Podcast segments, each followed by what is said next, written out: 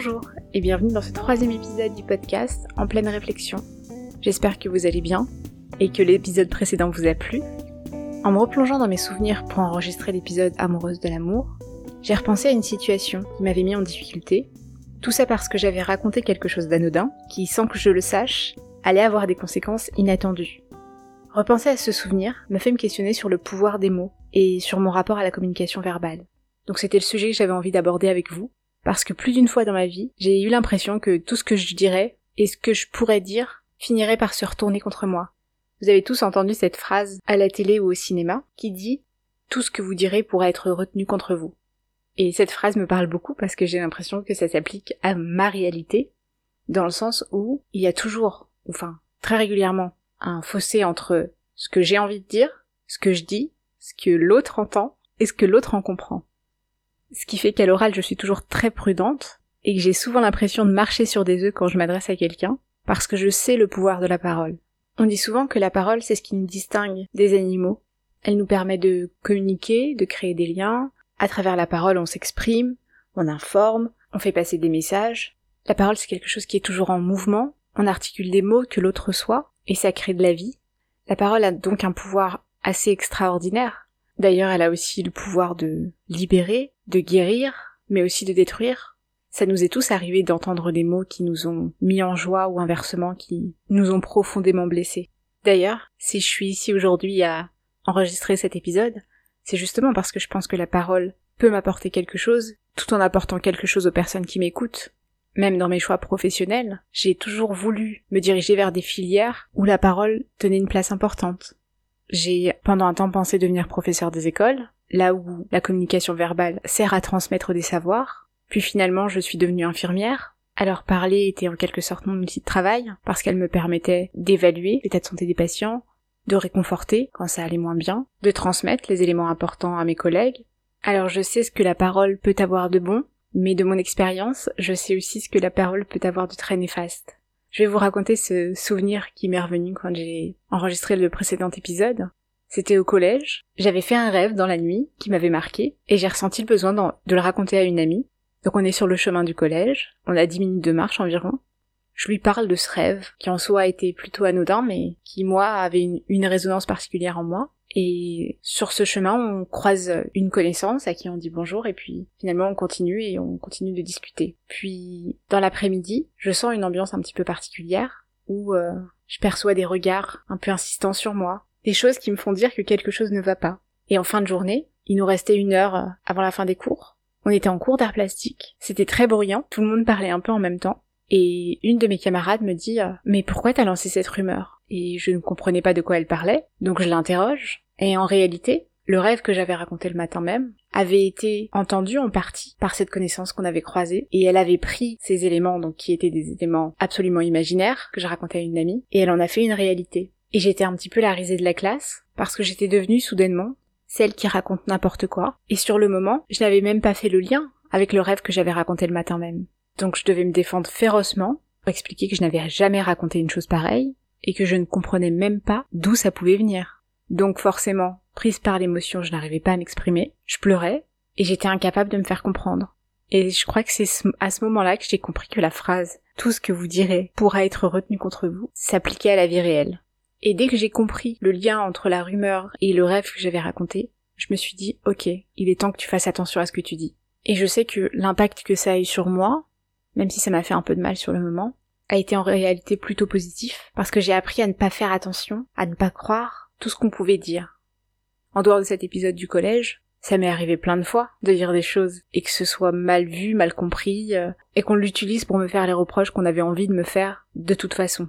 Parce qu'en réalité, la parole c'est qu'un outil dans le grand bazar des relations sociales. La parole elle sert à manipuler, à ordonner, à maintenir un rapport de domination, à obtenir ce qu'on veut. C'est comme une vraie arme finalement. Et ça, j'ai mis du temps à le comprendre. Parce que pour moi, la parole, ça sert vraiment à exprimer nos pensées, à, exprimer ce qu'on a en nous. Sauf que quand on fait ça, on expose forcément ses faiblesses. Et quand on expose ses faiblesses, on donne des armes aux personnes à qui on s'adresse. Et à partir de là, elles savent comment nous toucher. C'est ce qui fait que j'ai toujours été assez fascinée par les grands orateurs. Je sais pas si vous avez vu ce reportage sur le concours euh, mais je vous le conseille absolument. Parce qu'il démontre parfaitement que lorsqu'on utilise les bons mots, le bon ton, la bonne attitude, on devient assez vite convaincant. Savoir user de la parole, c'est une véritable force. Et j'ai longtemps manqué de cette capacité à me faire entendre. Je me suis longtemps effacée, j'ai longtemps gardé en moi tout ce que j'avais à dire, et j'ai fini par en souffrir. Parce que les gens ne peuvent pas deviner ce qu'on a dans la tête. Pourtant le corps s'occupe de parler à notre place, donc il fait passer des signaux, c'est inévitable. Et parler c'est réellement libérateur. Je l'ai découvert ça quand euh, j'étais infirmière scolaire, j'ai exercé dans un collège pendant deux ans, et j'ai vu le mal-être imprimer les corps tant que les choses n'étaient pas dites.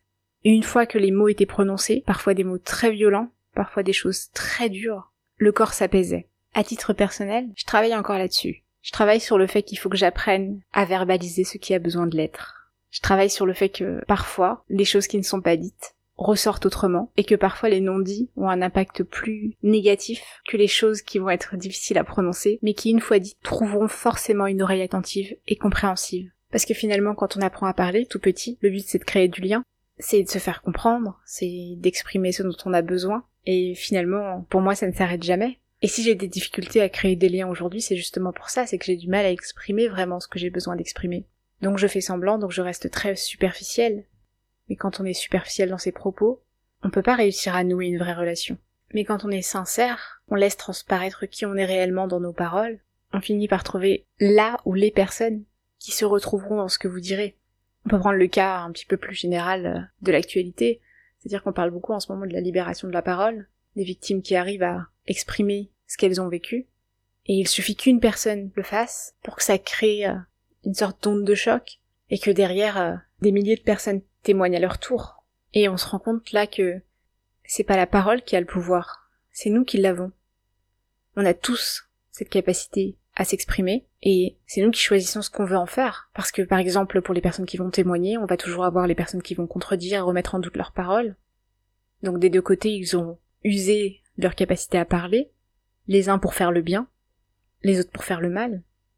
Je sais que rien n'est tout blanc ou tout noir, et que les personnes qui vont faire du mal ne font pas forcément de façon intentionnelle et inversement.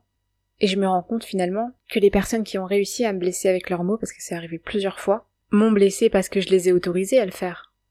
Je me souviens de cet homme qui m'avait dit que je ferais mieux de faire des mots croisés plutôt que de passer mes soirées devant TPMP, ce qui signifiait euh, à ce moment-là que la stupidité n'est pas irréversible. Donc euh, il me faisait comprendre que j'étais stupide, ce que je pensais déjà être une réalité. Donc ces mots m'ont touché parce qu'ils venaient valider ce que je pensais déjà finalement. Alors peut-être qu'à ce moment-là, lui pensait juste euh, faire un trait d'humour, peut-être qu'il pensait que ça me ferait rire, et qu'il n'a pas été blessant du tout volontairement. Donc est-ce que c'est ces mots qui ont eu ce pouvoir de me blesser ou est-ce que c'est déjà le fait que je me sentais stupide et que il venait valider en fait, ce qui pour moi était déjà une certitude. Et sur le coup, je l'avais trouvé odieux, très blessant, et je lui en avais voulu, ça m'avait rendu triste, j'en avais pleuré. Mais maintenant que j'y repense, ça m'est arrivé de faire exactement la même chose. Je me souviens avoir dit à une personne un jour, euh, en riant, je te confierai jamais mes enfants et ça l'avait profondément blessée et, elle me l'avait dit. Pourtant, en prononçant ces mots, je n'avais pas conscience qu'ils allaient avoir cet impact-là. Et c'était absolument pas mon intention.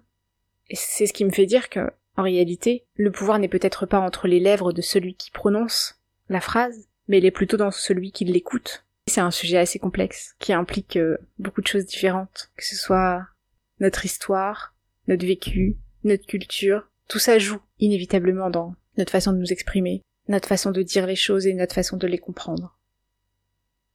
Ce qui est certain, c'est que maintenant que j'ai décidé que j'avais envie de parler, comme je le fais avec vous, j'ai plus envie de m'arrêter. Ça me fait beaucoup trop de bien, ça m'apporte euh, suffisamment de bénéfices pour que je me rende compte que ça m'offre du pouvoir. En réalité, c'est plus facile à dire derrière un micro parce que j'ai personne devant moi. Si je me retrouve là face à un groupe de personnes et que je dois effectuer exactement le même exercice, je pense que j'aurais beaucoup plus de mal parce que bien évidemment je n'ai pas encore réglé toutes mes problématiques. Je pense que il faudrait peut-être un petit passage euh, avec un thérapeute pour que j'arrive vraiment à me détacher de, de ce problème, de cette méfiance des mots prononcés. Je sais pas si vous avez déjà vu la comédie musicale Hamilton. Je trouve que cette situation-là est, bien exposée dans cette comédie musicale parce que vous avez un des personnages qui s'appelle donc euh, Alexander Hamilton qui est très à l'aise à l'oral, qui parle beaucoup, et son meilleur ennemi, Aaron Burr, auquel je m'identifie beaucoup plus, qui est pourtant un peu le méchant de l'histoire, ne dit pas ce qu'il pense. Pas du tout.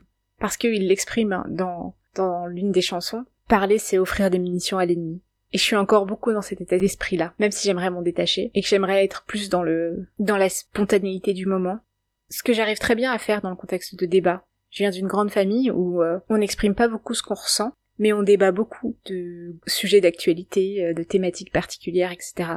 Donc quand on va me lancer sur un sujet, je sais que par exemple dernièrement j'ai eu un débat sur euh, sur le véganisme, eh bien je vais pas avoir de problème. Je vais avoir peut-être des difficultés de prononciation où l'émotion va prendre un peu le dessus et où j'aurai plus de mal à faire comprendre ce que je veux, mais où je ne vais pas avoir peur d'y aller. Je vais pas avoir peur de contredire. C'est beaucoup plus difficile pour moi de parler de moi, de ce que je ressens, de ce que je pense, de ce que je vis, que de donner mon avis sur euh, des thématiques généralistes. Et l'explication est assez simple. C'est que quand vous donnez un, un avis sur une thématique, ça vous implique pas vous personnellement en tant que personne. Alors que quand vous allez parler d'une expérience personnelle, d'un vécu personnel, d'une pensée particulière, c'est vous que vous exposez. Donc quand je débat sur le véganisme et que je donne des arguments contre la personne qui va me dire moi je comprends pas les personnes qui ne mangent pas de viande, c'est pas pareil que quand on va me poser une question sur moi, pourquoi est-ce que moi je fais ça? Parce que personnellement, par exemple, je ne suis pas végane, mais je comprends parfaitement les personnes qui le sont. Donc c'est un peu particulier, ça. Je pense que ça implique pas les mêmes choses. Et que c'est ce qui explique que d'un côté je vais y arriver, je vais pas avoir de problème, et que d'un autre côté je vais avoir beaucoup plus de mal. C'est comme la comparaison avec euh, ma vie professionnelle. Dans ma vie professionnelle, quand je vais au travail, j'ai une casquette particulière, j'ai un rôle particulier, j'ai des compétences spécifiques qui font que je vais pas avoir peur à dire ce que je pense. Donc c'est très paradoxal en, en vérité. C'est comme si j'avais plusieurs casquettes, plusieurs masques, et que selon le contexte où je me trouve, je ne suis pas vraiment la même personne. Mais je saurais pas vraiment l'expliquer. Parce que la parole, justement, ne va pas me suffire à, vous décrire exactement ce qui se passe dans ma tête. Donc on revient à ce que je disais tout à l'heure, que les personnes éloquentes, elles ont le vocabulaire nécessaire pour trouver les mots qui correspondent à une situation ou à un argument, et je crois que c'est là que, que je pêche un petit peu. Enfin bon, je crois que là n'était pas le débat. Donc pour conclure, je dirais que parler ça fait un petit peu peur. D'ailleurs, je crois que une personne m'a dit cette semaine que la peur de s'exprimer en public, ça faisait partie des peurs numéro une. Ce qui m'avait un peu étonné parce que j'aurais mis euh, la peur de la mort, la peur de la maladie, enfin ce genre de thème. Mais finalement, je comprends parfaitement pourquoi. Parce que parler, c'est réellement s'exposer. Alors aux introvertis, aux timides, aux maladroits, aux éloquents, aux extravertis, à ceux qui aiment parler et à ceux qui préfèrent écouter. Je crois que l'essentiel c'est d'essayer d'être euh, toujours dans le respect quand on s'adresse à l'autre, toujours d'être dans l'empathie, mais de ne pas faire la même erreur que moi, c'est-à-dire de ne pas tout anticiper. Être dans la spontanéité.